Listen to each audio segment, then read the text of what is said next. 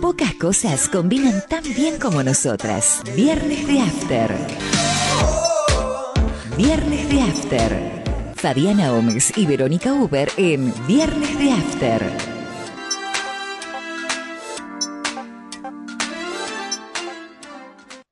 Buenas tardes, estamos aquí en lo que se llama Viernes de After, un viernes más, desesperados por llegar, lo esperamos con unas ansias enormes. Hola Verónica, ¿cómo estás? Cri, cri, no. Verónica. ¿dónde está Verónica? Verónica no está. ¿Se acuerdan de esa canción? Laura está, Laura se fue, Verónica no está, Verónica me dejó en banda, por suerte está aquí para acompañarme Gabriela Careta, una gran amiga que me encanta tenerla en todo el programa. Está todo el programa de un viernes de after caluroso, pero que la verdad que esta noche va a estar hermoso para salir a tomar una cerveza Ay, qué rico. al aire libre, así que lindo viernes de after. Yo tengo un plan, no cerveza, un vinito, porque mi hermana, no sé si vos sabés Gaby, que yo tengo una hermana que pinta. Sí, claro. Entonces hoy tiene el cierre de su muestra.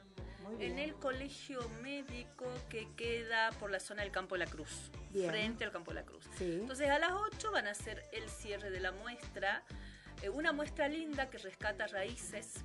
eh, eh, nuestras, nuestras raíces, hay tinajas, hay vasijas, hay paisajes este, andino, hay un cuadro que tiene eh, la entrada de la finca Palermo con los pimientitos así eh, adelante. Bueno, mi hermana hizo en tinta una mujer indígena hermosa, eh, linda, la exposición estuvo dos semanas. Y hoy es el último día Hoy para poder el verlo, el cierre. Hoy es el cierre, así que de acá me voy al Te cierre. vas para allá y los que quieran pasarse por ahí Pueden para pasar. ver las Colegio. obras de ella Ay, es una buena ocho, oportunidad. ocho, nueve, así que están invitados si alguno quiere darse una vuelta y pegar una última mirada. La verdad que hay muy, muy lindos trabajos. Muy lindo. Y después de ahí nos vamos a tomar cerveza. Ay, sí, qué rico. Sí, porque está ideal. Ya des- a nosotros, a ver, es muy lindo el calor, hasta, hasta ahí nomás, yo lo, lo sufro. Me gusta, pero no tan... Pasando los 30 ya no me gusta tanto. Yo disfruto del calor. ¿Sí? La verdad que sí, disfruto mucho del calor. eh, con pileta, con manguera, con río. Inclusive yendo a trabajar, disfruto mucho del calor. Yo digo que debo haber tenido antepasados caribeños en medio del calor O al húmedo, revés. Eh, o, o- o- viviste estoy en, en- iniciando. o- no, viviste en un iglú, en alguna otra vida, te diría alguna de la gente que cree en las reencarnaciones y ahora querés calor. disfruto mucho del calor y sufro mucho del frío del Ah, invierno, así que estoy disfrutando, este, porque además tiene que ver con todas las cosas lindas. Me gusta mucho tomar sol, estar en el río, Claro. ir al río a tomar Y mate, u- eh, también eh, helado y una linda, cuando hace calor, una linda sombra con un airecito, es realmente disfruto mucho, es, es muy placentero. Sí, no, a mí me gusta hasta los 30 grados. Bien, Más de los 30 Límite no me gusta de- mucho. Límite de Fabiana Igual, ¿no? Claro, 30. 30 grados. Serán 30 grados, Y, 30 si- y años. ya, ya no vamos a adelantar el tema, pero si empezamos a preocuparnos por el cambio climático, Bueno. tratemos de bajar. Ya, ya, al fin, ya vamos a hablar Vamos a tema. hablar de eso. Este, bueno, semana calurosa, trabajada, muy trabajada. Eh, ¿Cómo- qué larga, tal larga porque Porque no tuvimos no feriados. tuvimos feriados, eh, no hubo otras instancias, así que fue una semana larga, de mucho trabajo, intensa. Ayer tuvimos una, la verdad que una actividad muy grata para la universidad y para la Facultad de Humanidades, y es que se entregó el profesor eh, honorario a Gustavo López, que es vicepresidente de la ENACOM, además una personalidad de la de las comunicaciones, de la cultura y de la política argentina, y con una conferencia sobre democracia, fake news en los discursos del odio, que la verdad que fue fantástica, con un montón de elementos para pensar nuestro presente, repensar el pasado, pero además proyectarnos, ¿no? Él dice, bueno, estamos cumpliendo 39 años de democracia, ¿cómo pensamos llevar adelante los próximos 40? O sea, mirar para atrás y celebrar y, analizar cómo se ha ido consolidando esta democracia, cuáles son los problemas que tenemos hoy, pero también cómo proyectamos la posibilidad de acá a 40 años. Me pareció una propuesta interesante y desafiante. a mí me parece interesante porque a mí me gusta siempre proyectar y planificar. Es como que de otra manera siento que caigo al vacío y no y a mí no me gusta caer al vacío. Viste que hay gente aventurera que le encanta. No, no es mi caso. Así que que me digan una propuesta de 40 años, soy feliz. Tengo amigos que me estuvieron criticando justamente hoy o ayer, no me acuerdo, pero en estos días, porque les pregunté que propuse hacer algo en diciembre estoy loca, más o menos. No saben, dice lo que van a hacer mañana y yo les pregunto lo que va, podemos hacer algo en diciembre. Pero bueno, a mí me gusta planificar con tiempo y pensar eh, a 40 años ya interesante. Tuve muchas ganas de ir a, escucharlo, pero yo trabajo a esa hora, así que y estamos eh, en una época complicada laboral, así que no me pude eh, pedir ni unas horitas para ir, lo lamenté, me imaginé que iba a estar bueno, porque además el tema es un tema muy necesario en los tiempos que nos corren. Totalmente. Y de lo que también vamos a hablar, si no para Argentina, para Brasil, en las próximas elecciones, y el tema de la fake news en medio de las elecciones de Brasil. Esto de, las globalización, de la globalización hace que haya cosas que nos pasen a todos. Así es. Bueno. Eh, los que tuvieron un fin de semana intenso, pero terminó muy bien, fueron los amigos camioneros. Así es. Eh, bueno, la verdad que un gremio este, que sabe luchar por los intereses de sus, de sus integrantes, este, y bueno, la, disputa por las mejoras salariales sin duda hoy en la Argentina son muchas, este, y no todos tienen la posibilidad de eh, presionar como lo hace el gremio de camioneros que la posibilidad de un paro, sabemos que frena buena parte del país. Desabastece el país, ¿no? Bueno, eso le da un plus a su negociación. 107% lograron en la paritaria, ellos pedían 130 y los empresarios habían ofrecido 80 y algo. No me acuerdo exactamente, 83, 84, 80 y. Partimos casi a la mitad la, la negociación, ¿no? Sí. 107. 107. Más para el lado de ellos que para el otro. Digamos, creo que pusieron más los empresarios que lo que resignaron.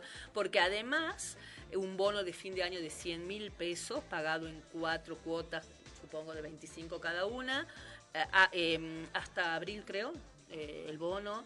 Obviamente este 7% es este, mm, fraccionado, termina en agosto y en agosto se sientan a discutir de nuevo en agosto del año próximo. Y ese es el tema, ¿no? O sea, una paritaria que además este, no es de 12 meses, es una paritaria más corta.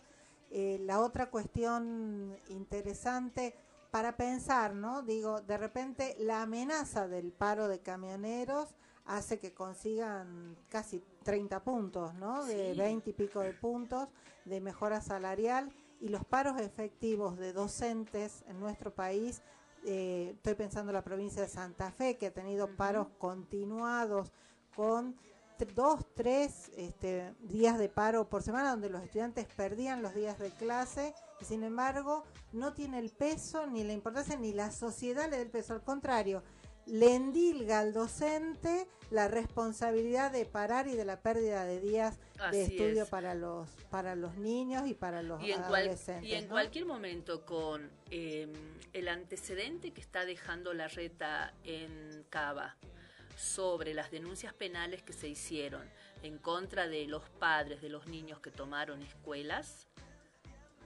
no la celebren algunos docentes este, eh, fachos, porque mañana vas a intentar hacer un paro y te van a cargar, eh, no sé, eh, cualquier, una lamparita que se apague, una prueba, aprender que salga mal, te van a hacer pagar daños este, a vos. Así que ya estamos, ya estamos viendo para qué lado se va moviendo. nosotros defendemos el paro como una medida de fuerza cuando las negociaciones entre las partes llegan a un punto en donde no se puede más. Eh, lo cierto es que los docentes, eh, el gremio docente y otros, pero digo, hablamos de los docentes porque es el que conocemos y del que formamos parte, este, no solo amenazan con el paro, sino que lo efectivizan y realmente las demandas eh, no tienen ni por parte de, de los gobiernos, de las contrapartes en este caso, ni por parte de la sociedad, el acompañamiento ni el temor que tiene un paro de, camioneros, no, De repente se va a parar camionero, ¡ah! para camioneros, paran docentes, ah, paran los docentes, qué vago los docentes. Qué vago los docentes, encima que tienen tres meses de vacaciones, ¿qué más quieren? ¿no? Porque ese es un discurso instalado. Y bueno, tiene que ver no solamente con la fake news propiamente dicha, o sí tal vez, sino con un mecanismo de instalación de enemigos y de información que siempre han manejado quienes detentan el poder. Y no creo que nadie está libre de tirar la primera piedra a la hora de em, armar al enemigo, al otro que no soy yo y al que no me gusta y no me siento cómodo y mejor que no esté, eh, en su expresión más, más este, moderada versus lo odio, no lo quiero, lo extermino en sus versiones más trágicas, pero si vos te ponías a pensar a lo largo de la historia argentina, siempre hubo esta operatoria de eh, demonizar al que piensa diferente a mí y usar los medios de comunicación aliados y mercenarios para construir esa demonización y agarrar de, de incauta a, al pueblo. Al conjunto de la población. Y en este punto también la posibilidad de eh, ir contra una, una, institución que sin duda es transformadora. eso es lo que busca la... Es transformadora, eh, o debería serlo, tal vez no lo es todo lo que debería serlo, pero es esa instancia donde los cada uno eh, conoce cuáles son sus derechos, debe conocer cuáles son sus derechos, cómo se lucha por esos derechos, ¿no? Y entonces, y los derechos en un amplio sentido, el derecho a la salud, el derecho al trabajo, el mismo derecho a la educación. Entonces, esas instituciones son molestas, ¿no? Son molestas para el poder. Entonces, creo que además es una buena oportunidad en este sentido, ¿no? En cambio, bueno, camioneros, eh, el tema es que trabajan para los sectores poderosos también, que son los que llevan la moneda importante del país. Imagínate que paran ellos y se, ¿qué va a pasar? ¿Y qué pasa con la mercadería, no? Desde echar a perder, romper cadenas de frío, claro. Eh, Igual creo que hay también ahí un proyecto de país que nos quedó rengo o, o que en realidad nos lo truncaron mejor que es eh, también el desarrollo de los ferrocarriles en Argentina. Un tema que creo que ya en alguna oportunidad habíamos planteado y que es un tema que merece un análisis, una discusión, porque por muchos motivos, eh, por lo que implica el desarrollo de los trenes en un, en un país, por eh, el, el, contrapeso que puede significar para este, el, el tema camiones por el tema de las rutas argentinas, por el tema de la contaminación, uno de los grandes problemas de contaminación. Es sin duda el petróleo, la nafta y los motores a combustión. Y hoy es el único medio de transporte que tenemos en Argentina. Es el único. terrestre. Es otra gran deuda. Así es. Y de la que nadie está hablando. No se habla. O sea, viste, hablamos. ¿Viste? Parece que quieren hablar y boom sí, el plan Belgrano y, volvemos, el otro y volvemos y silencio y, se inauguran 20 kilómetros de vía de acá, de allá, pero muy poquito para la necesidad que realmente tiene un país tan grande como la Argentina. Totalmente. Eh, bueno, me estaba pensando que todos los temas que vamos a tratar tienen alguna conexión. Totalmente. Me quería adelantar a todo y digo, no, voy a esperar. Esperemos, espere, que, espere, tan ansioso. que espere la audiencia también, porque todos tienen que ver con lo que vamos a ir tratando durante esta tarde. Bueno, esta semana pasaron algunas cosas. Nuestros oyentes fieles saben que en esta bloque, en este primer bloque, solemos hacer un recorte de tres títulos que nos llamaron la atención, que a, veces están muy en agenda de los medios y a veces no, pero a nosotros nos parece interesante comentarlos y compartirlos. Em, y hoy obviamente vamos a hacer lo mismo para algún oyente nuevo que recién se prende.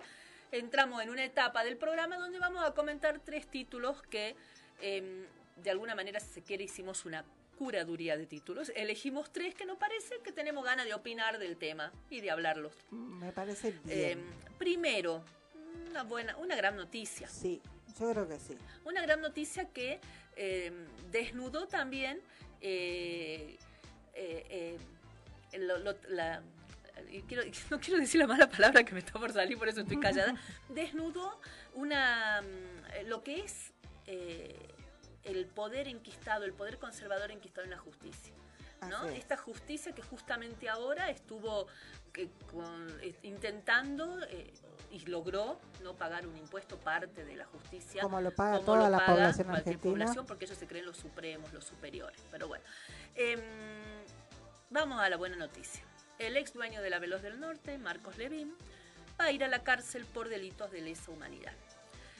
Eh, recordemos que Levín tuvo una condena y eh, por el Tribunal de Salta, de Salta. Y la Cámara de Casación la revocó. Así es, revoca la, esta condena y eh, estamos hablando año 2018, o sea, 2016 la condena, 2018 el Tribunal de, Casación y llegamos al 2022, eh, el caso estaba en la Corte Suprema y hay resolución de la Corte Suprema. Hay resolución de la Corte Suprema. La Corte Suprema decidió este revocar la absolución a Levin por el secuestro de un trabajador. El trabajador era Víctor Cobos, em, que fue secuestrado en el 77. Fíjate que Levin eh, lo denuncia en la policía, Víctor Cobos, por una supuesta estafa en el trabajo y en la comisaría cuarta, y justo en la zona donde yo trabajo, todo, tres o cuatro personal que estaban afectados en la comisaría cuarta, que también terminaron este, ahora eh, alcanzados por esta sentencia, eh, lo detienen sin orden de detención, con lo que eso lo hace configurarse dentro de, eh, en el marco del contexto de terrorismo de Estado que estaba sucediendo, lo torturan a él y además a 22 trabajadores. Claro. Entonces, em, en su momento el Tribunal de Casación dejó sin efecto lo que había resuelto la Corte de Salta, el, el TOF 1 de Salta, y em, negando justamente que esto no encuadraba en el, que era un delito común, que no encuadraba en, la privación ilegítima de libertad. Claro, y que como tal había pasado ya tiempo y entonces no tenía este sentido, ¿no? O sea, en la medida en que no son delitos de lesa humanidad, prescriben. Pero bueno, la Corte eh, em, revoca esta sentencia eh, además, no solamente a Levim, a Levim, ¿no? Y fue detenido, dicen que va a cumplir prisión domiciliaria por la edad, que le van a poner una pulserita.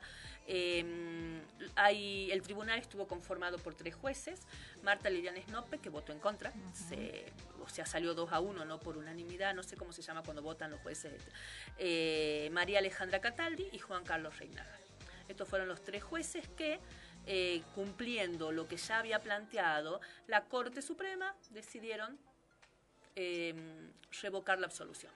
Es una buena noticia. Sin duda, es necesario. ese punto, Fabi, eh, durante mucho tiempo hablábamos de, dábamos clase y todo, me tocó ser profesora de, formación ética o de formación ciudadana, eh, y hablamos siempre de la dictadura militar, la dictadura militar. Y desde hace un tiempo hemos eh, comenzado a entender que eh, no fueron solamente los cuadros militares, que también hubo, digamos, buena parte de la dirigencia civil de la época que tenía poder, fue cómplice y fue actor central de, la, de, la, de esa construcción de esa dictadura. ¿no? Entonces hemos comenzado a hablar de la dictadura cívico-militar y por suerte en los últimos años hemos incorporado la tercera pata que era la eclesiástica, ¿no? Entonces, cívico-militar eclesiástica. Y cuando eh, vemos que la Corte Suprema este, da la razón a un tribunal que había entendido que sí se trataba de un delito de lesa humanidad y que conformaba este, eh, parte y era parte de esta dictadura, realmente nos da la razón para seguir construyendo y consolidando esta idea de dictadura cívico-militar eclesiástica. Así es. Creo que es importante, no nos olvidemos de algunos nombres, hablando del tema de, la corte, de los jueces y de todo esto. Em, eh, casación, la sala 3 de casación penal, Eduardo Rigui, Juan Carlos Geminiani y Carlos Maíquez, famosos por autorizar salidas transitorias, prisiones domiciliarias. Eh, Geminiani tiene, o no me acuerdo si Geminiani o Rigui, creo que Geminiani tiene unas denuncias por eh, haber dejado afuera a una fiscal que había participado en una marcha de una menos y según él le había pegado un cartel en la puerta, entonces se había sentido como atacado moralmente. Viste que tiene un nombre la figura que no, no, me, no me acuerdo. Y no la tenemos a Verónica hoy para que, nos, aclare. Entonces, unos tipos que tienen historial en negar derechos, en seguramente negacionistas ellos, con una clara respuesta a todo este poder eclesiástico y cívico que por suerte está empezando a llegarles la justicia. creo que por eso, ¿no? es fundamental eh, que la Corte Suprema, que además está eh, tan en, en, entredicho en tantos puntos, en este caso este, se haya resuelto y se haya resuelto a favor de los derechos, que es lo que en realidad buscamos en la Argentina, ¿no? Así es. Así que bueno, esta es una buena eh, y me parece, lo bueno es que me parece bien que se empiece también a poner en evidencia eh, cómo eh, la larga mano y el largo brazo que tienen los sectores conservadores, los sectores de derecha, que parecieron dormidos un tiempo, pero que ahora recobraron una fuerza a nivel mundial, están envalentonados, están empoderados y tienen, digamos, sus eh, servidores eh, en la justicia, en los medios de comunicación, en el poder político, en todos lados, porque tienen la plata para, para poder comprar voluntades. Así que... Y además, este es un... La Corte Suprema con, con esta confirmación de sentencia creo que le da un cachetazo al negacionismo argentino, que además la ve, la tiene la Corte Suprema como una de sus grandes aliadas, ¿no? Y bueno, en esta oportunidad creo que hemos avanzado. Eh, vi Argentina 1985, la vi. La película incluso Porque viste que está todo el mundo hablando del tema. está, en, está todo el mundo, ayer lo charlábamos, lo conversaba este con Norita Leonar ayer a la tarde, y, con Elia Fernández y bueno, planteábamos, digamos, más allá de las diferencias que uno puede tener con algunos aspectos y creo que eh, si uno pudiera ir haciendo como una, eh, hilando puntos que nos permiten ir consolidando esta democracia y decir realmente en nunca más este fallo de la Corte Suprema es como un eslabón más en ese nunca más. Así es. Y, y sí, te digo que la película, viste que yo había dicho, fue oportuna. Totalmente. Eh, yo la voy a ver de nuevo porque participando de un cineclub y, la, y nos toca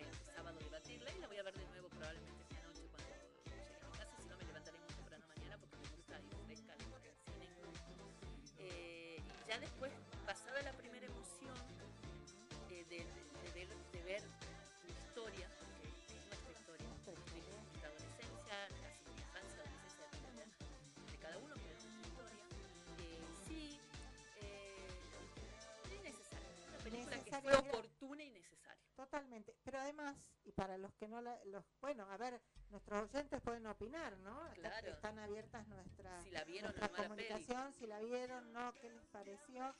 Para mí, además, Javi, una buena película, o sea, una película que, que te genera emoción, que te llega, pero que tiene situaciones eh, divertidas que hacen que lo emotivo y lo duro de la película baje y sea más llevadero, porque si no sería de una intensidad que realmente...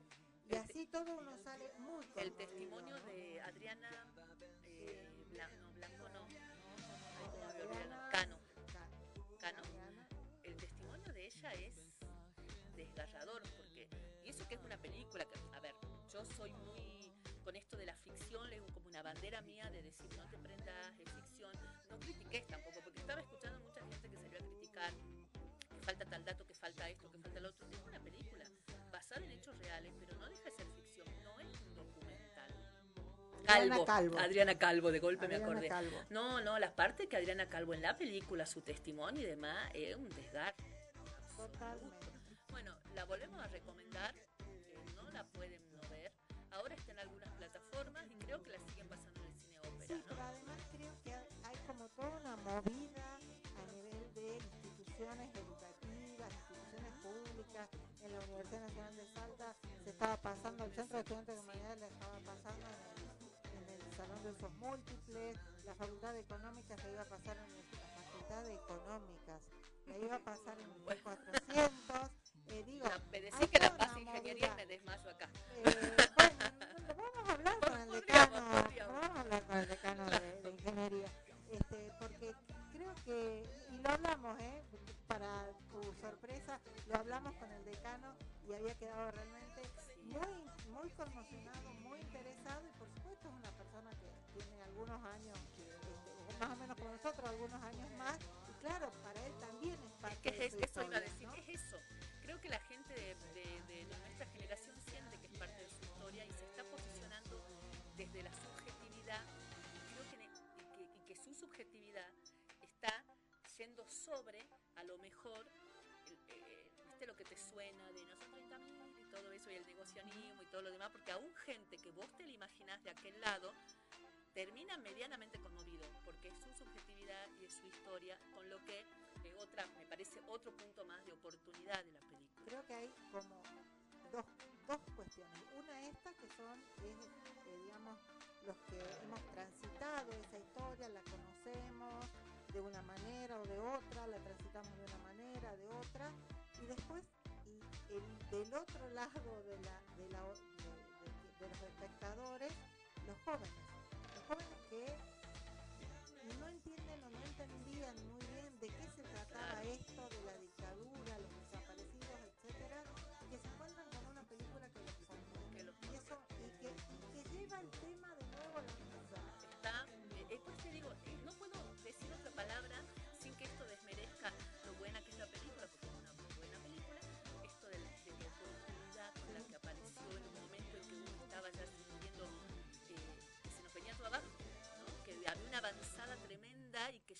por eso.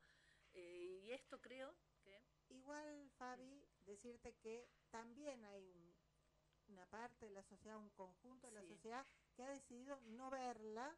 Eh, un comentario que escuché, bueno, no, no la voy a ver porque en realidad cuenta una parte de la historia, una mirada de la historia, pero digo, eh, tampoco seamos inocentes. No, es que la película va a cambiar la cabeza de todos y de todas.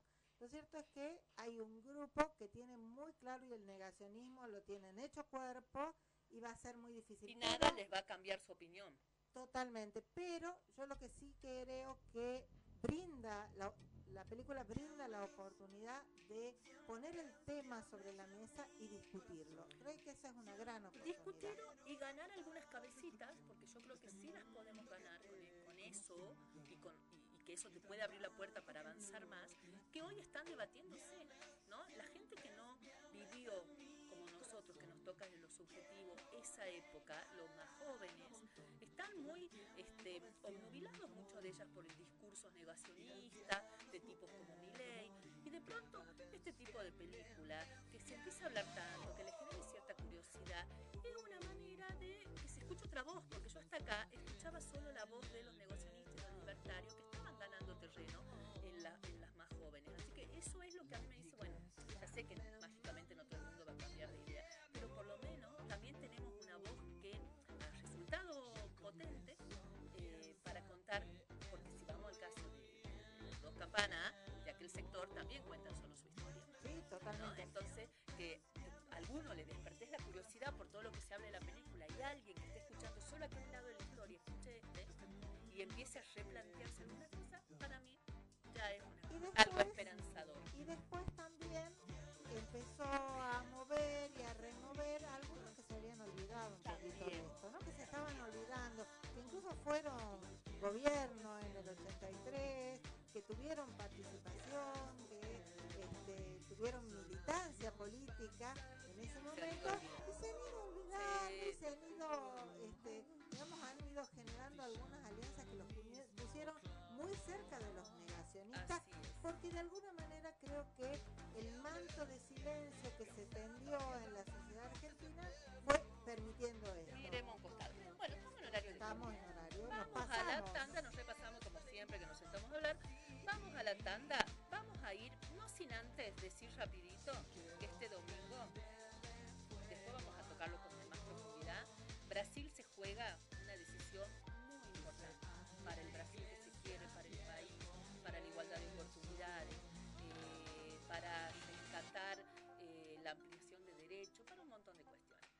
Estamos muchos esperanzados en esa elección, con cierto temor, porque no hay que subestimar a la derecha jamás, pero con esperanza. Después, si quieren, vamos a contar un poco lo de las fake news y demás y las cosas que están pasando en Brasil, eh, pero nos vamos a ir a la tanda escuchando una canción que además tiene que ver con que es su cumpleaños, no sé si fue ayer o hoy, eh, un aniversario de nacimiento, de, su nacimiento, vamos nació el 26 de octubre de 1942 en Río de Janeiro. Se trata de Milton Nascimento y nos vamos a la tanda escuchando un clásico, María María.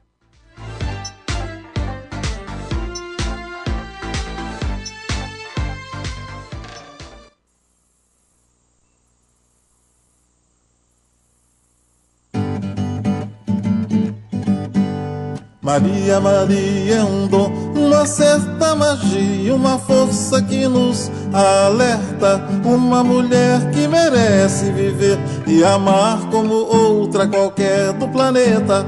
Maria, Maria é o som, é a cor, é o suor, é a dose mais forte e lenta de uma gente que ri quando deve chorar e não vive, apenas aguenta.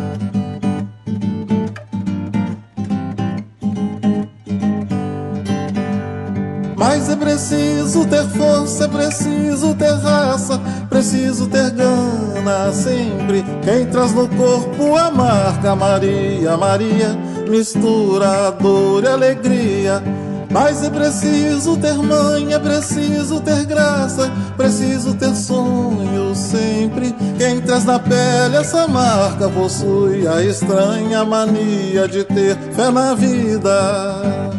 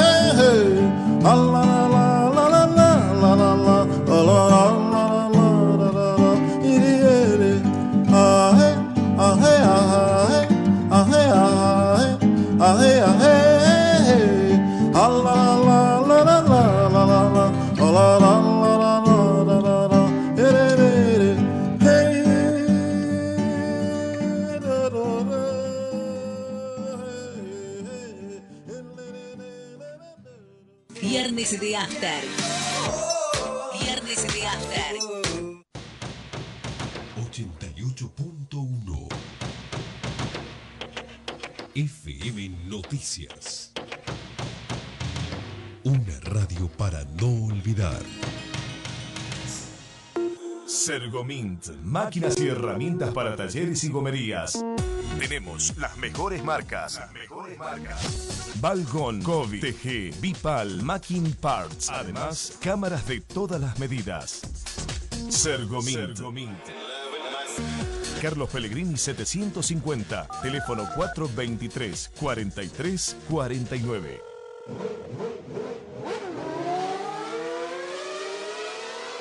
Forbat, la casa de las baterías y pilas. Baterías para autos y pickups, nacionales e importados. Baterías para motos, cortadoras de césped, armados de packs a medida, accesorios para notebooks, video y fotografía, linternas de todo tipo.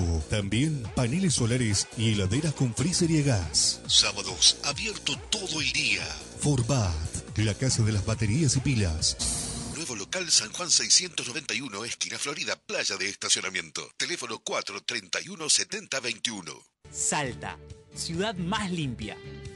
Para prevenir el dengue, seguimos con operativos de descacharrado, limpieza de microbasurales, retiro de vehículos abandonados, control y multa de baldíos. Además, estamos recorriendo los barrios con el camión atmosférico y ecopuntos itinerantes, donde podrás dejar tus residuos secos, residuos electrónicos, pilas y aceites de uso doméstico. Para conocer cuándo estaremos por tu zona, consulta el calendario llamando al 147 o a través de la web municipalidadsalta.gov.ar. Betina Romero Intendenta. Municipalidad de la Ciudad de Salta.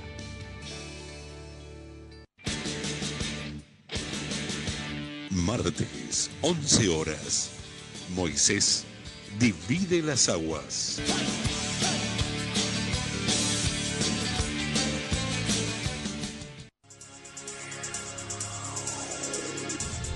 Mientras todos buscan entretenerlo, nosotros lo invitamos a informarse. Nosotros lo invitamos a informarse. 88.1 FM Noticias. La primera del dial.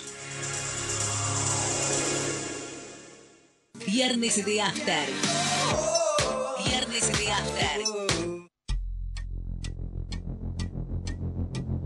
Viernes siempre es viernes en mi corazón. Siempre quiero la total destrucción de este mundo que he conocido.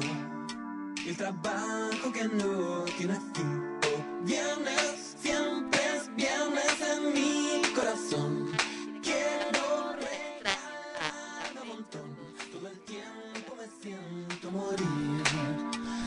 Y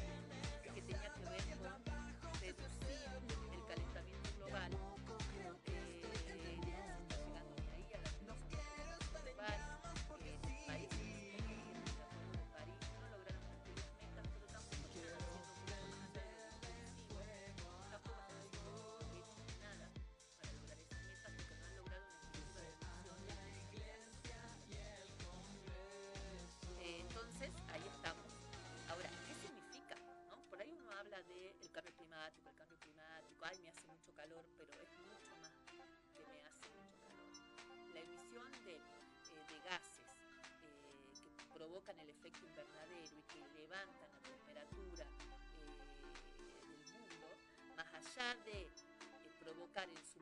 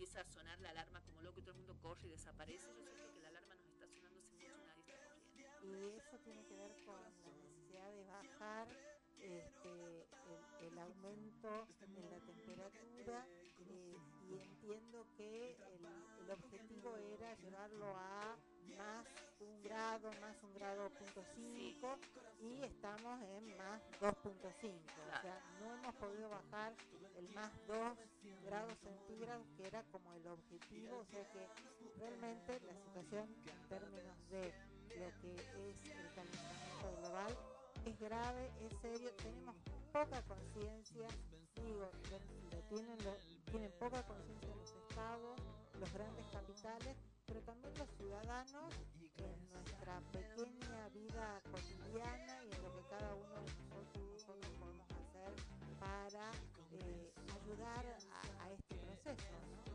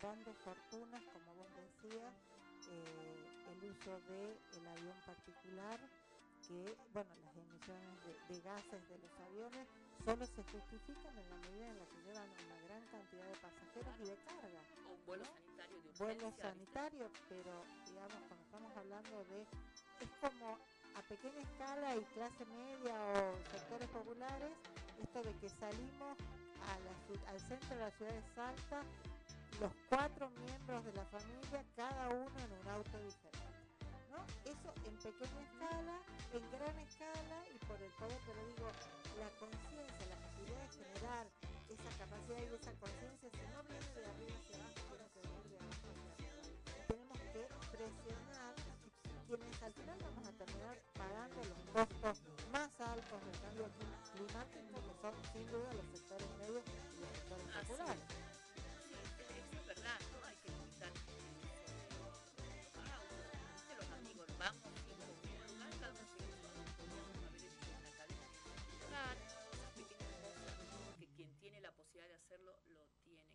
Y que Fabi, no, por ahí no son tan eficaces en el sentido de cómo vamos a reducir ahí la emisión de gases. Igual es mucho más grave un avión, un avión que vuela con tres pasajeros.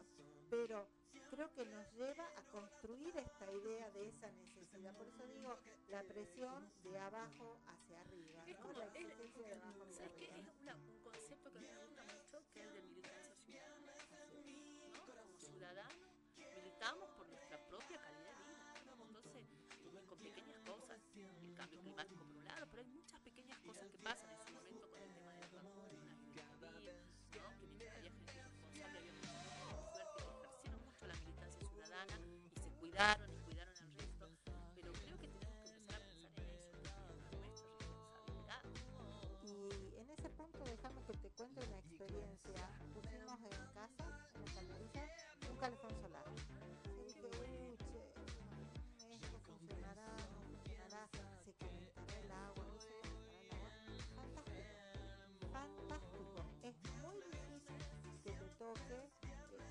oportunidad en la que el agua por sí no llega a calentar. Así que yo recomiendo, son económicos, o sea, la instalación no es mucho más caro de lo que te cuesta un calefón a gas y después además no pagás absolutamente nada. Y tener la experiencia de saber que el agua que te está bañando, está lavando los platos, y todo lo que necesites con agua caliente, la calentó del sol,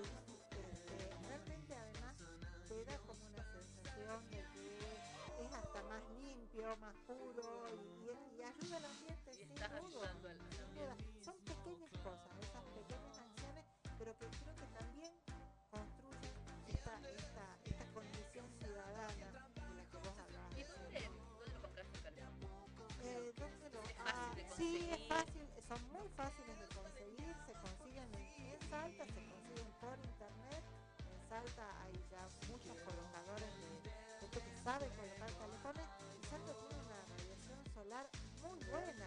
para Por supuesto que además tenés la oportunidad de, si le tocan varios días de nublados y de lluvia, en marzo o en abril, que tiene que estar muy nublado para que el agua no, no se caliente, este, Lo lo podés pasar, tiene Ah. una, una instancia de eléctrico y entonces, pero te digo nosotros que se lo debemos haber prendido tres, cuatro veces, cinco, ponele en el año. Claro, en la instancia eléctrica. En la instancia Claro. eléctrica. El Bueno. resto, pero además, no es que vos decís, ay, bueno, sale tibiecita. No, no podés, digamos, no podés usarlo solo, tenés que siempre, mezclar- siempre mezclarlo con agua fría. O sea, muy buen calor. Bueno, buen dato, Gaby. Me gusta muchísimo eso. Porque, bueno, son las pequeñas cositas que también ayudan a nosotros. Todos tenemos que.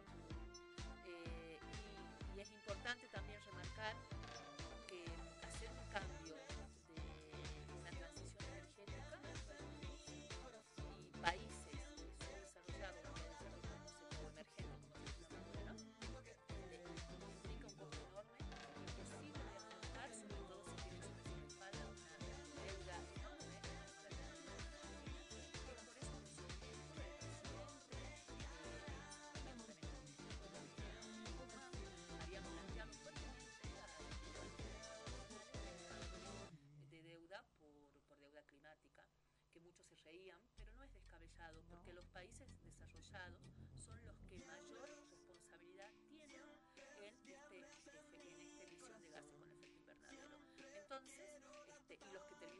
pagando las países.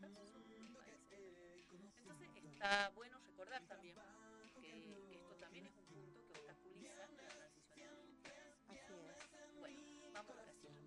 Vamos rapidito a Brasil, que también tiene, ustedes saben, sus, problemas energéticos, aunque ellos han tenido una política de Estado de desarrollo de energía muy importante en los años 60, 70, y hoy están en una situación en la que eligen el próximo domingo a su nuevo presidente.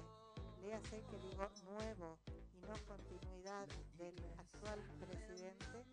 En toda Latinoamérica hay eh, sectores ciudadanos y políticos que están esperando la posibilidad del recambio presidencial en Brasil. Eh, a muchos nos toca tener amigos que están viviendo, que son brasileros y eh, realmente han pasado estos años de la presidencia de Jair Bolsonaro este, en una situación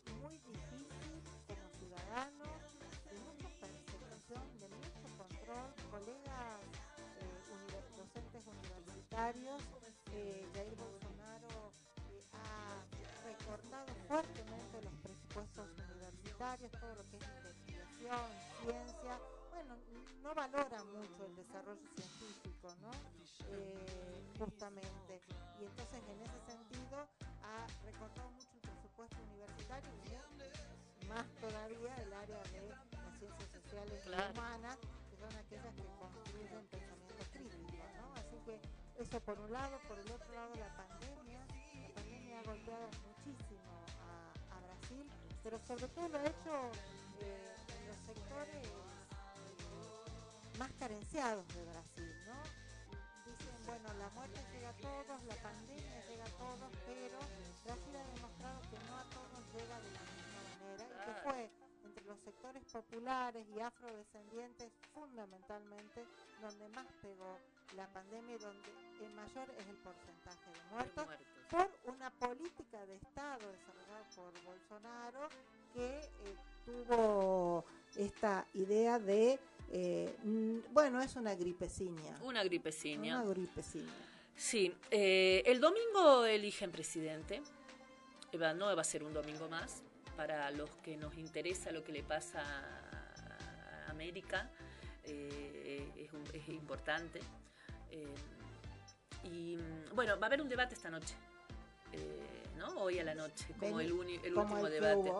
Eh, creo que con hoy, hoy ya termina el debate.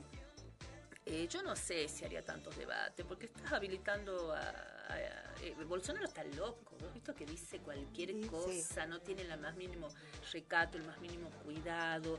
Em, yo creo que... Vos sabés que eh, en la elección se va a romper alguna tendencia, ¿no? Porque eh, nunca un ganador de primera vuelta perdió en segunda. Pero nunca un presidente en ejercicio en Brasil perdió, en su intento de ser reelegido.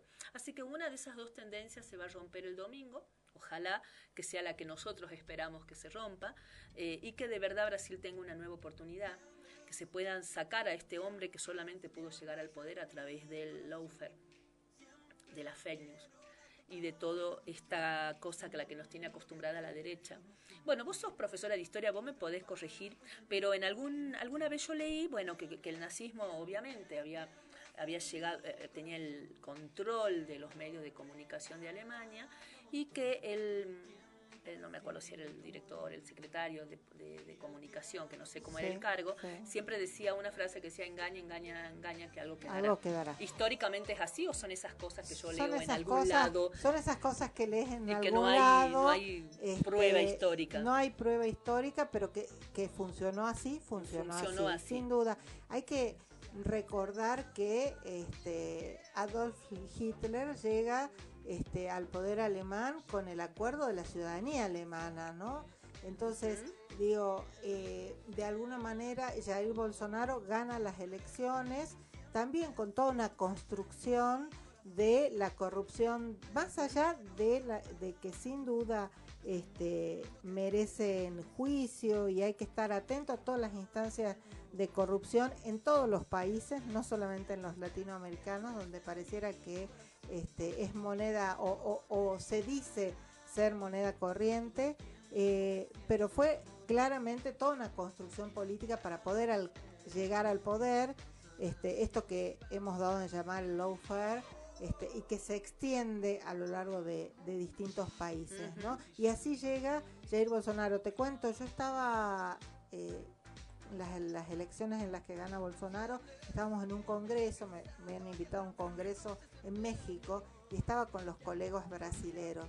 Este, cuando fue la segunda vuelta y Bolsonaro gana las elecciones y los he visto llorar porque sabían lo que venía, conocían, lo conocían por los distintos políticos que conformaban los cuadros de, de Claro. Bolsonaro, por su discurso, etcétera. Eh, y realmente fue en ese momento conmovedor. Por supuesto, nosotros acompañábamos y militábamos este el, el- el Partido Rojo ¿no? de, de De Lula. Lula. Este, y con ese, además, contra esa apropiación que hizo Bolsonaro del verde amarelo, que de alguna manera siempre identificó al Brasil, Brasil, claro. ¿no? Y de repente apropiado solo por un sector, un sector de derecha, un sector además eh, financiado fundamentalmente por las iglesias evangélicas, Así ¿no? es. Y entonces llevar los intereses de una iglesia atenta además contra los principios de aquella revolución francesa que pretendían la división, la separación entre lo lo- político sí, y, y lo, lo lo- religioso. lo religioso y lo eclesiástico, ¿no? Es así. Bueno, hay una luz de esperanza. Espero que la semana que viene, yo ya dije, eh, gana quien queremos que gane, gana Lula. Y la previa del domingo que vi- del viernes que viene va a ser todo eh, carnaval carioca. Y caipirinha. No, mata de Y fiesta. caipirinha. Y sí, sí, voy a traer una caipiriña y que nadie se entere. Eh, vamos a festejar como corresponde porque eh, creo que Brasil se merece una alegría y que mucha gente está muy esperanzada en que esta segunda vuelta lo consagra a, eh, Bolsonaro, lo saque a Bolsonaro del poder y lo consagre a Lula como nuevo presidente. Las encuestas lo dan ganador, pero hay un margen de 4 o 5 puntos. Ya, Lu- ya Bolsonaro fue a tocar la puerta a los mil- a los- a al ejército, que obviamente le responden a él. No se sabe muy bien por qué. Aparentemente él querría postergar el diciendo que hubo una manipulación de los espacios de publicidad radial.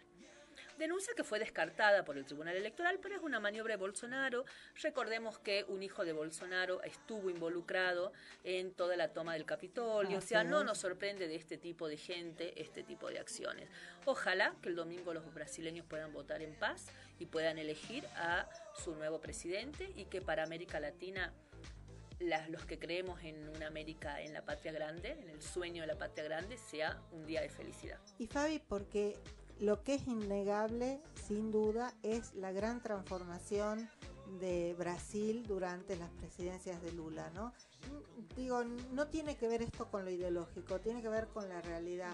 Uno recorre, conversa con Brasil, con los brasileros, recorre Brasil y se da cuenta realmente de la gran transformación, cómo recibe Lula el Brasil con los niveles de pobreza y cómo llega a los rincones. Ustedes saben que Brasil es grande, Grandísimo. enorme, pero además diverso, muy diverso.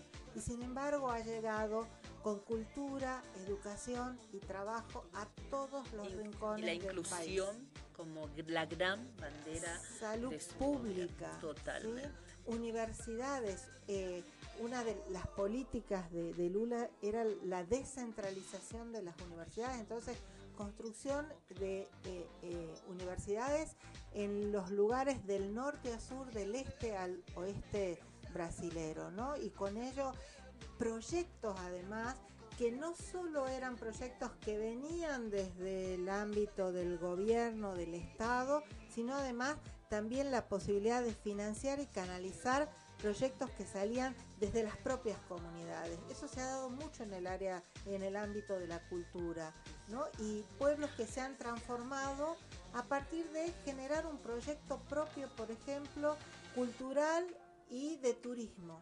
Vos fíjate que no en vano tiene tanto apoyo del ámbito del mundo de la cultura, ¿no? Vos has visto que por lo general muchos artistas, no solamente brasileños, sino artistas de renombre mundial, eh, han levantado a- su, brazo para apoyar a Bolsonaro. Eh, pues, a Bolsonaro no, estaba pensando en el futbolista iba a ser el. Han levantado el brazo para apoyar a Lula y en contrapartida, gente rica, famosa, que se olvidó de sus orígenes pobres, como el futbolista Neymar creo que era, este, que terminó eh, mostrando públicamente su apoyo a Bolsonaro y que a mí no me sorprende porque es una persona que está desarraigada de Brasil, que no sabe y que no debe haber vivido las transformaciones del Brasil de Lula porque estuvo viviendo en Europa. Este, entonces es muy fácil desde esos lugares tener una posición contraria a un Brasil que de verdad ha logrado una fuerte inclusión de la mayoría de su población más necesitada.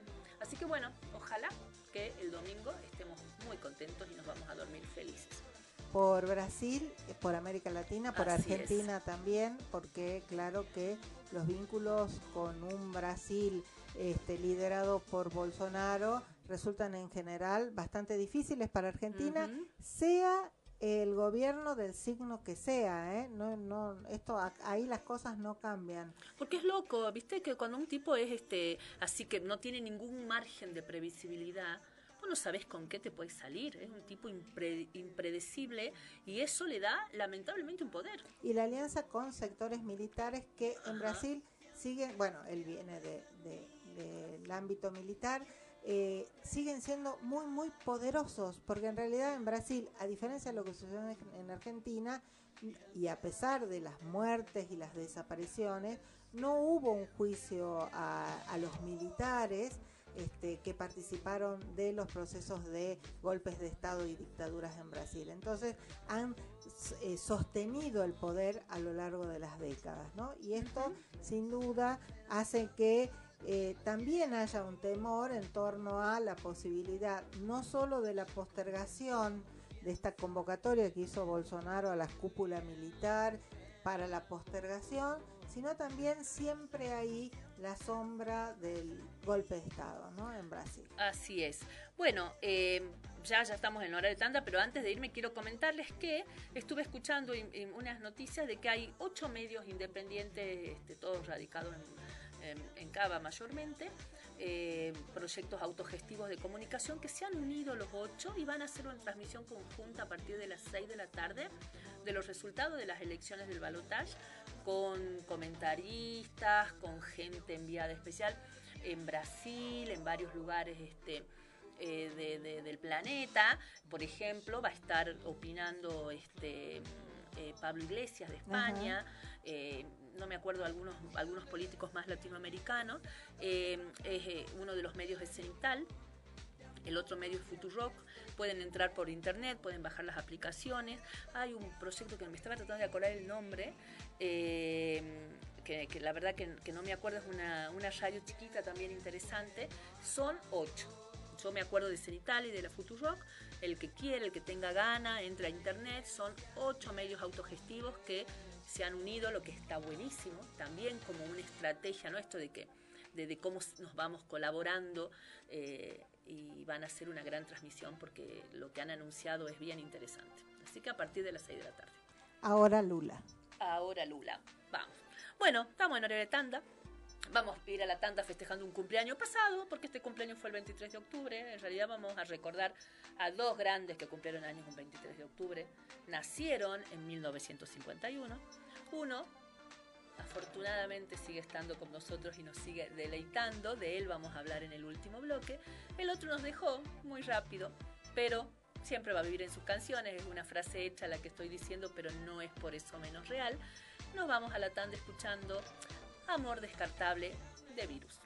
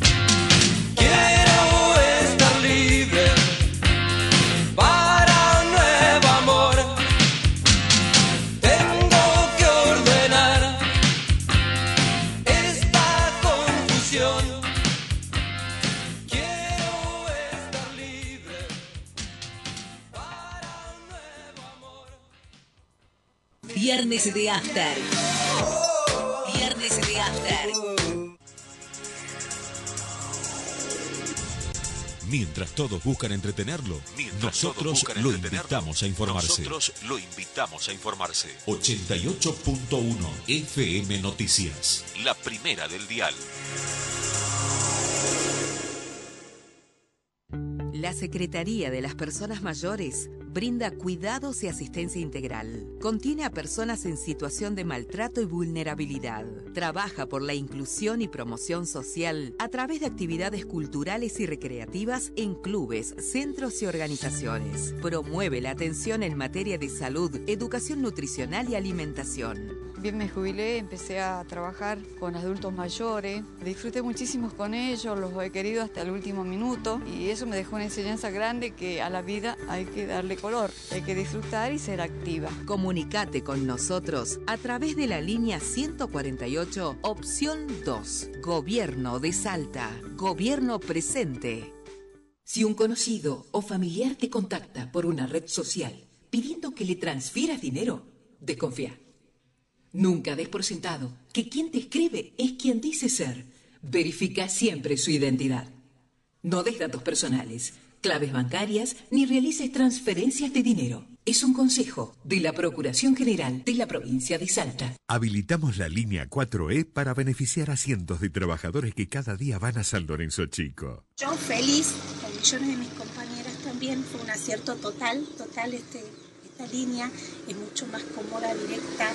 O sea, hay más alternativas. Entonces vos perdés un call y no tenés que estar esperando 50 minutos que aparezca el otro. Beneficia en tiempo, en plata y en comodidad. Lleva casi dos horas. Ahora 25 minutos. Muy buena idea, aparte la- las unidades muy limpias, la verdad que es, es un placer viajar. Saeta, 17 años con la gente.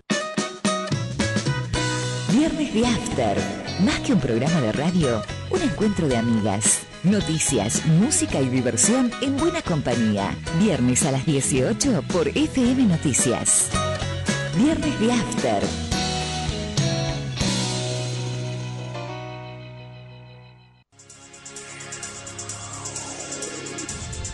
Mientras todos buscan entretenerlo, nosotros buscan lo entretenerlo, invitamos a informarse. Nosotros lo invitamos a informarse. 88.1 FM Noticias. La primera del dial. Viernes de After. Viernes de After.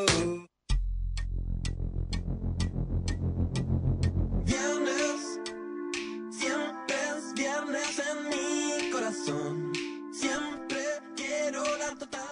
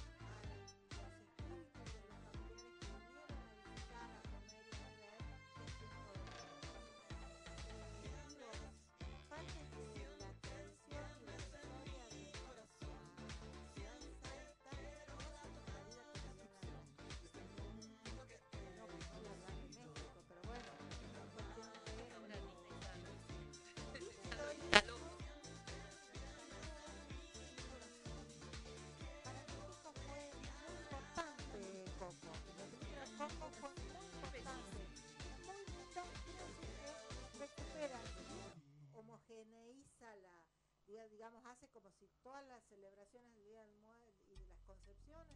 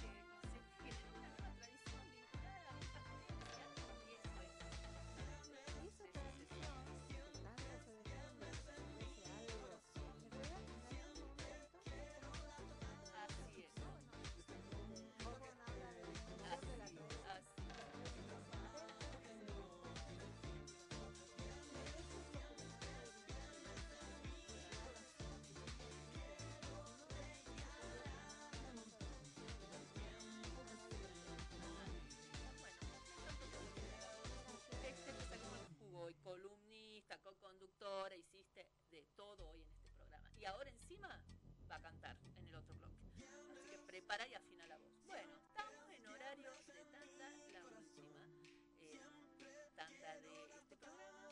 Vamos a ir escuchando a una chica que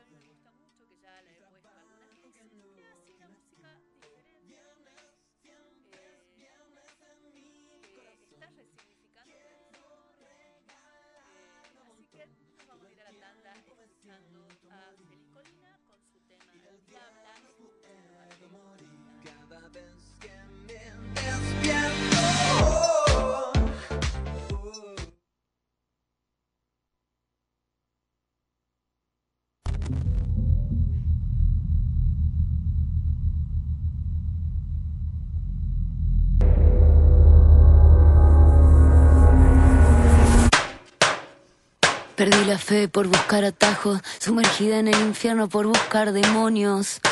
Mi diosa la baño en oro, mientras le sangran los tajos.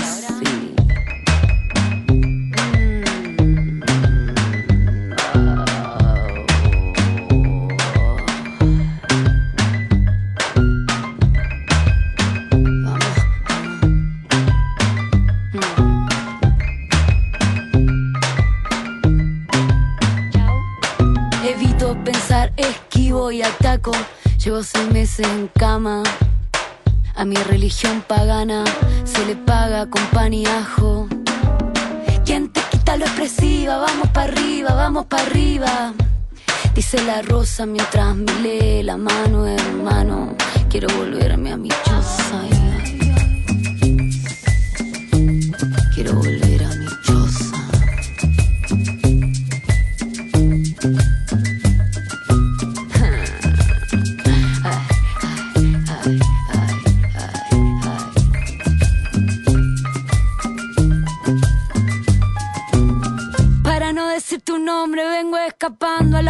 La pausa mañosa. Sigo mirando desde arriba mi vida cautiva, me guían los pasos. Mírala cómo se retuerce cuando respira, prefiere el torso enredado. Una vela a cada lado. La suerte de sortija.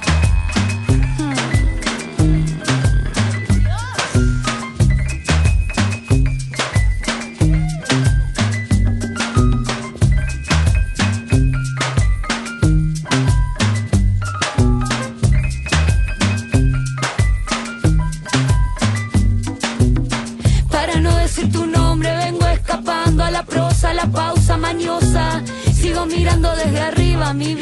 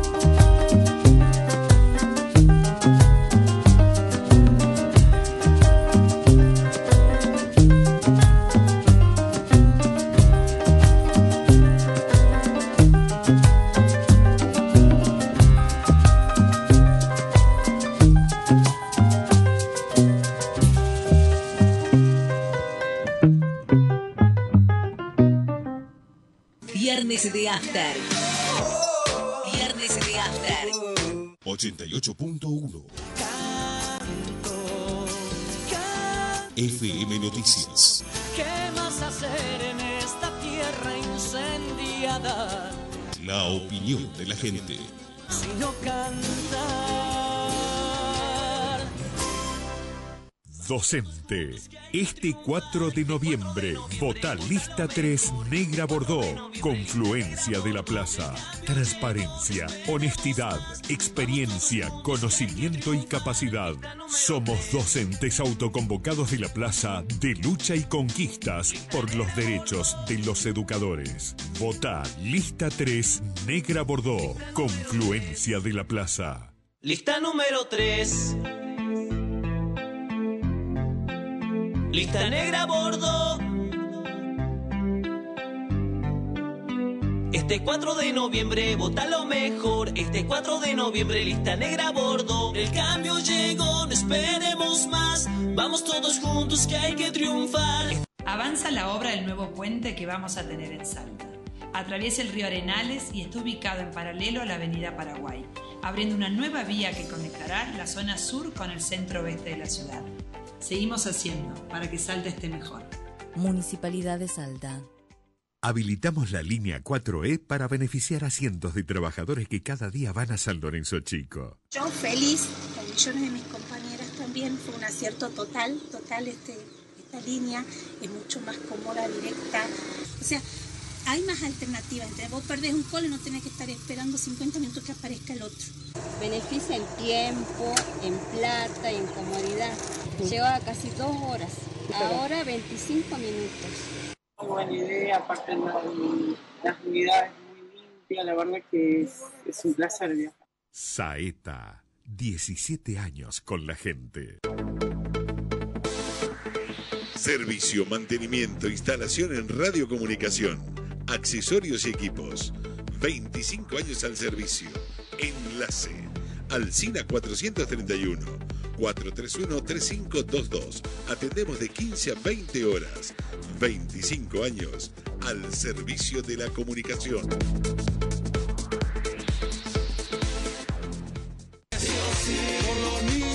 Prendete a la sintonía, la 88.1 y escuchanos todos los viernes de 9 a 10 de la mañana.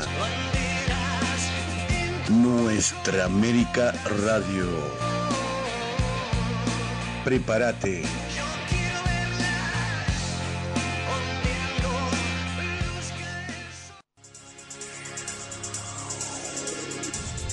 Mientras todos buscan entretenerlo, Mientras nosotros buscan lo entretenerlo, invitamos a informarse. Nosotros lo invitamos a informarse. 88.1 FM Noticias. La primera del dial.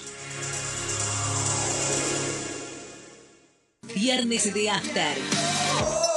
Viernes de After.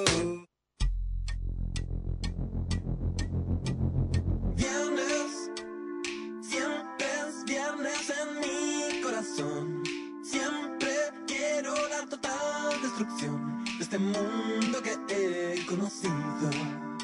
El trabajo que no tiene fin. O viernes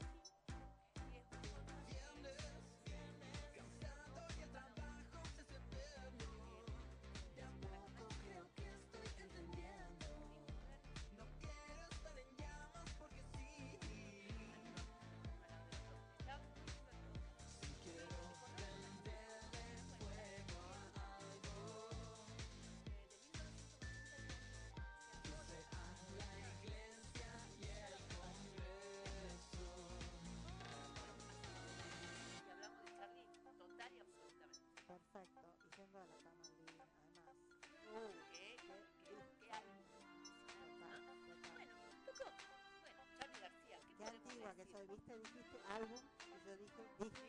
Porque además me, me lo, me recuerdo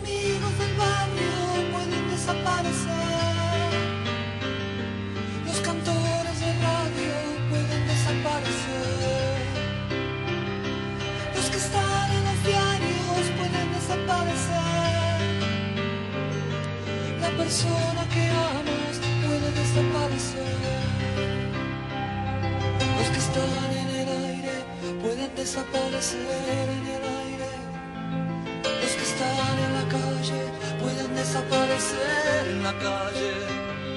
Los amigos del barrio pueden desaparecer. Pero los dinosaurios van a desaparecer. Estoy tranquilo, mi amor. Hoy es sábado a la noche. Un amigo está en cana.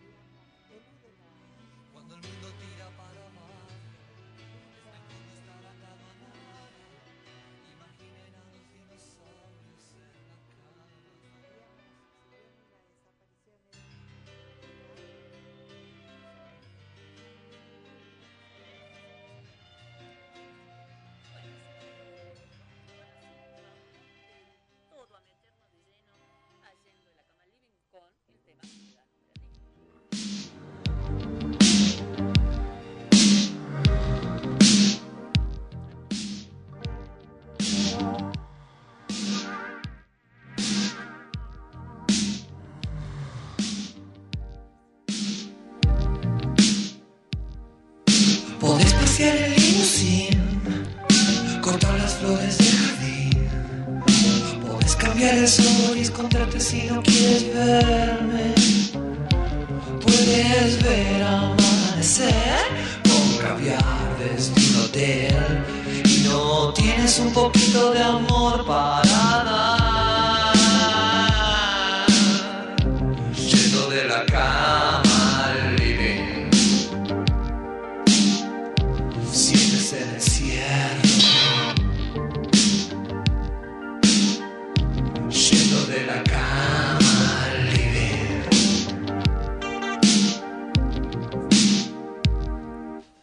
Podés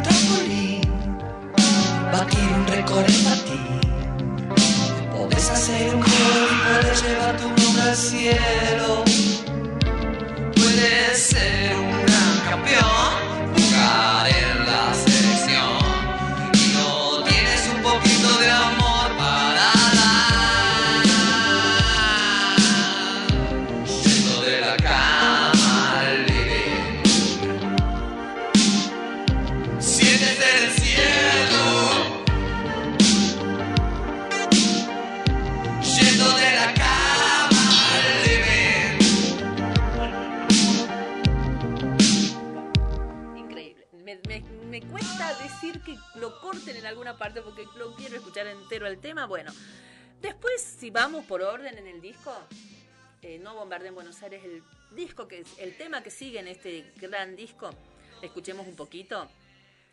Acá en este No Bombardé en Buenos Aires estaba él muy atravesado por su... Por, bueno, estaba en el tema época de Guerra de Malvinas, decíamos que, que tenía que ver con eso.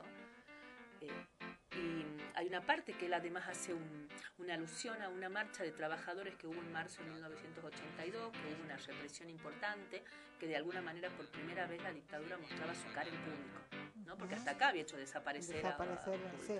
¿Cómo será que fue tan escandaloso que hasta los medios de comunicación, que hasta acá eran totalmente aliados de ellos, salieron a escandalizarse por esa represión?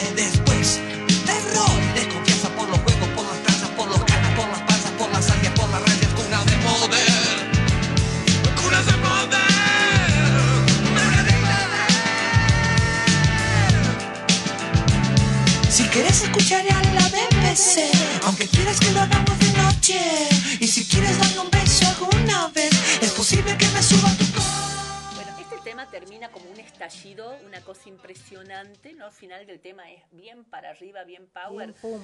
bien pum. Con este tema es con el que él termina su recital del que hablábamos hace rato y que todo se estalla. Y después baja, en el disco después baja, con un tema bastante más suave que se llama Vos también estabas verde, que es un tema más lento, más intimista, pero ¿sabes lo que tiene Charlie de lindo? Que siempre pintaba de una manera impresionante el clima de la época. Siempre, todas sus canciones son una pintura del clima de la época. Y acá, obviamente, también.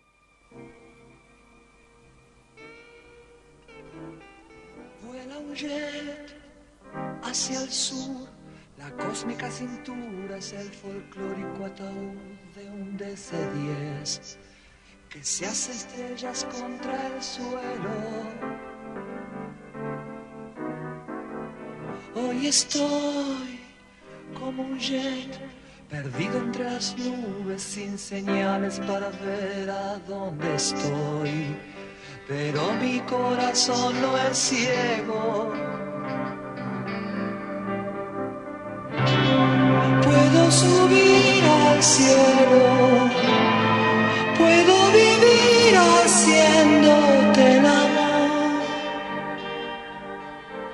pero me voy. Otro whisky y ya van mil.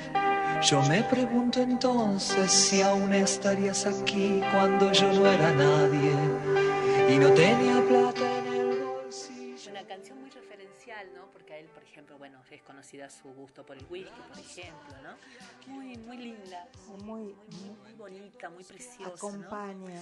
Realmente. Bueno, y después vamos a subirla de nuevo. Pum, Y arriba. Yo no quiero volverme tan loca. Ah, vamos. Exitazo. Ese fue, creo, creo que fue el, el éxito de ese disco, ¿no? De Yendo de la Cama Living. Hay uno. Eh, sí, No, sí, ah, difícil, pero bueno, difícil. vamos, vamos. Dale. Yo no quiero volverme tan loca.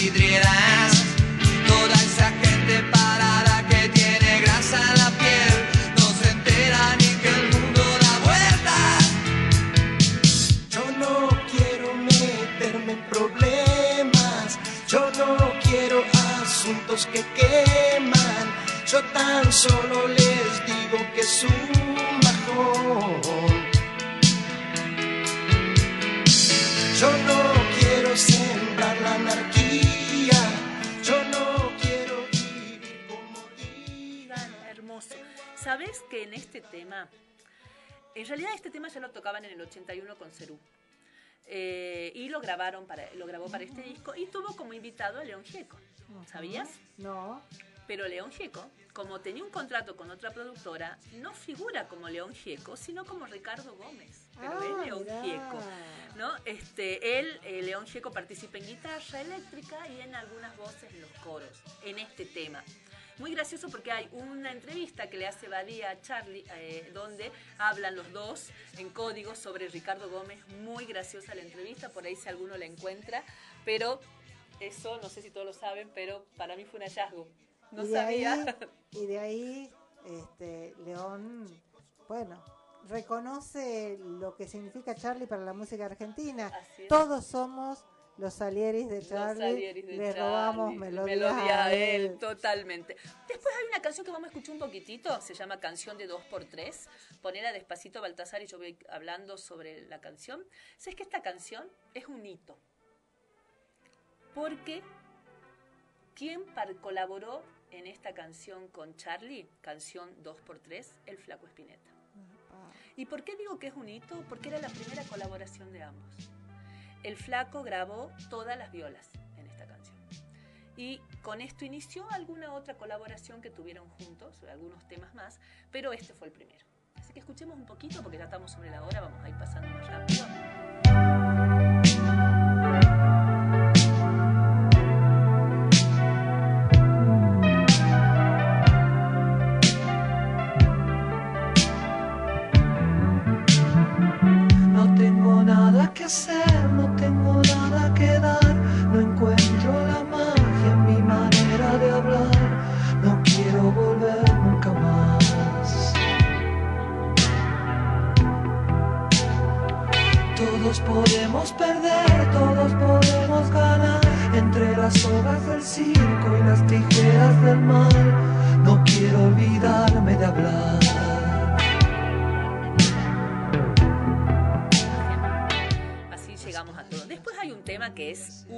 Locura. Vos andás poniendo, Baltasar, se llama Peluca Telefónica.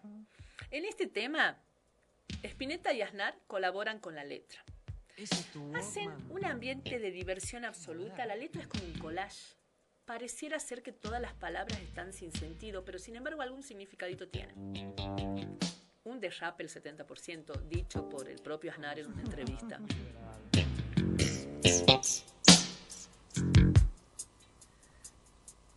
Aznar cuando vuelve a la No le debo nada a Entel, no le debo nada a Entel.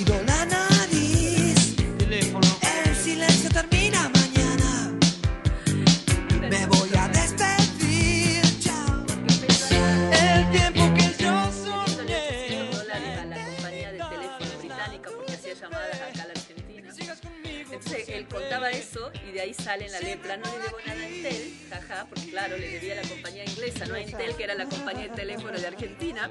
Y ahí nomás Charlie, para decir cualquier cosa, dice, me cuido la nariz, y le contestan teléfono y se matan de risa porque había un boliche en la época que subía a cantar cualquiera. Y cuando el que cantaba era muy malo, le gritaban teléfono, como si alguien te llama por teléfono. Para que se vaya. Es un derrape total, se divirtieron muchísimo. Se nota en la canción que hay mucha diversión y mucho camaradería. Así que escuchemos un poquito.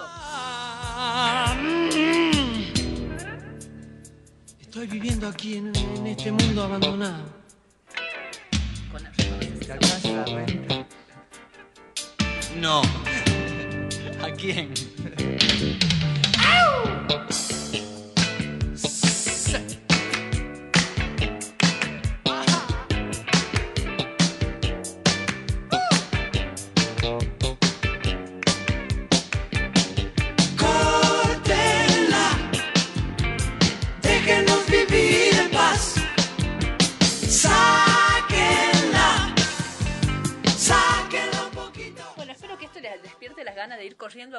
este disco. A los que de nuestra generación que lo deben tener por ahí, busquen en internet, vayan a Spotify, a donde sea.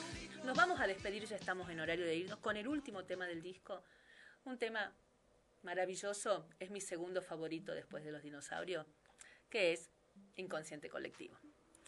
Eh, que de alguna manera es lo que pensamos sobre muchas cosas, ¿no? Esto de seguir alimentando la libertad a pesar de los obstáculos, eh, a pesar de las trabas y no abandonar nunca la creatividad. Eh, y ese mensaje esperanzador mientras te nombra a los exiliados, los presos, los desaparecidos, los que están en prisión. Creo que es la canción que con mayor clima, clima de época de las de Charles. Así que, Inconsciente Colectivo nos escuchamos el próximo viernes. Gracias, Gabriela, por tu gran compañía. Gracias y nos vamos escuchando. Y nos vamos escuchando. Gracias, Baltasar. Con las chinchadas, pero a la vez existe un transformador que se consume lo mejor que tenés. Te tira atrás, te pide más y más y llega un punto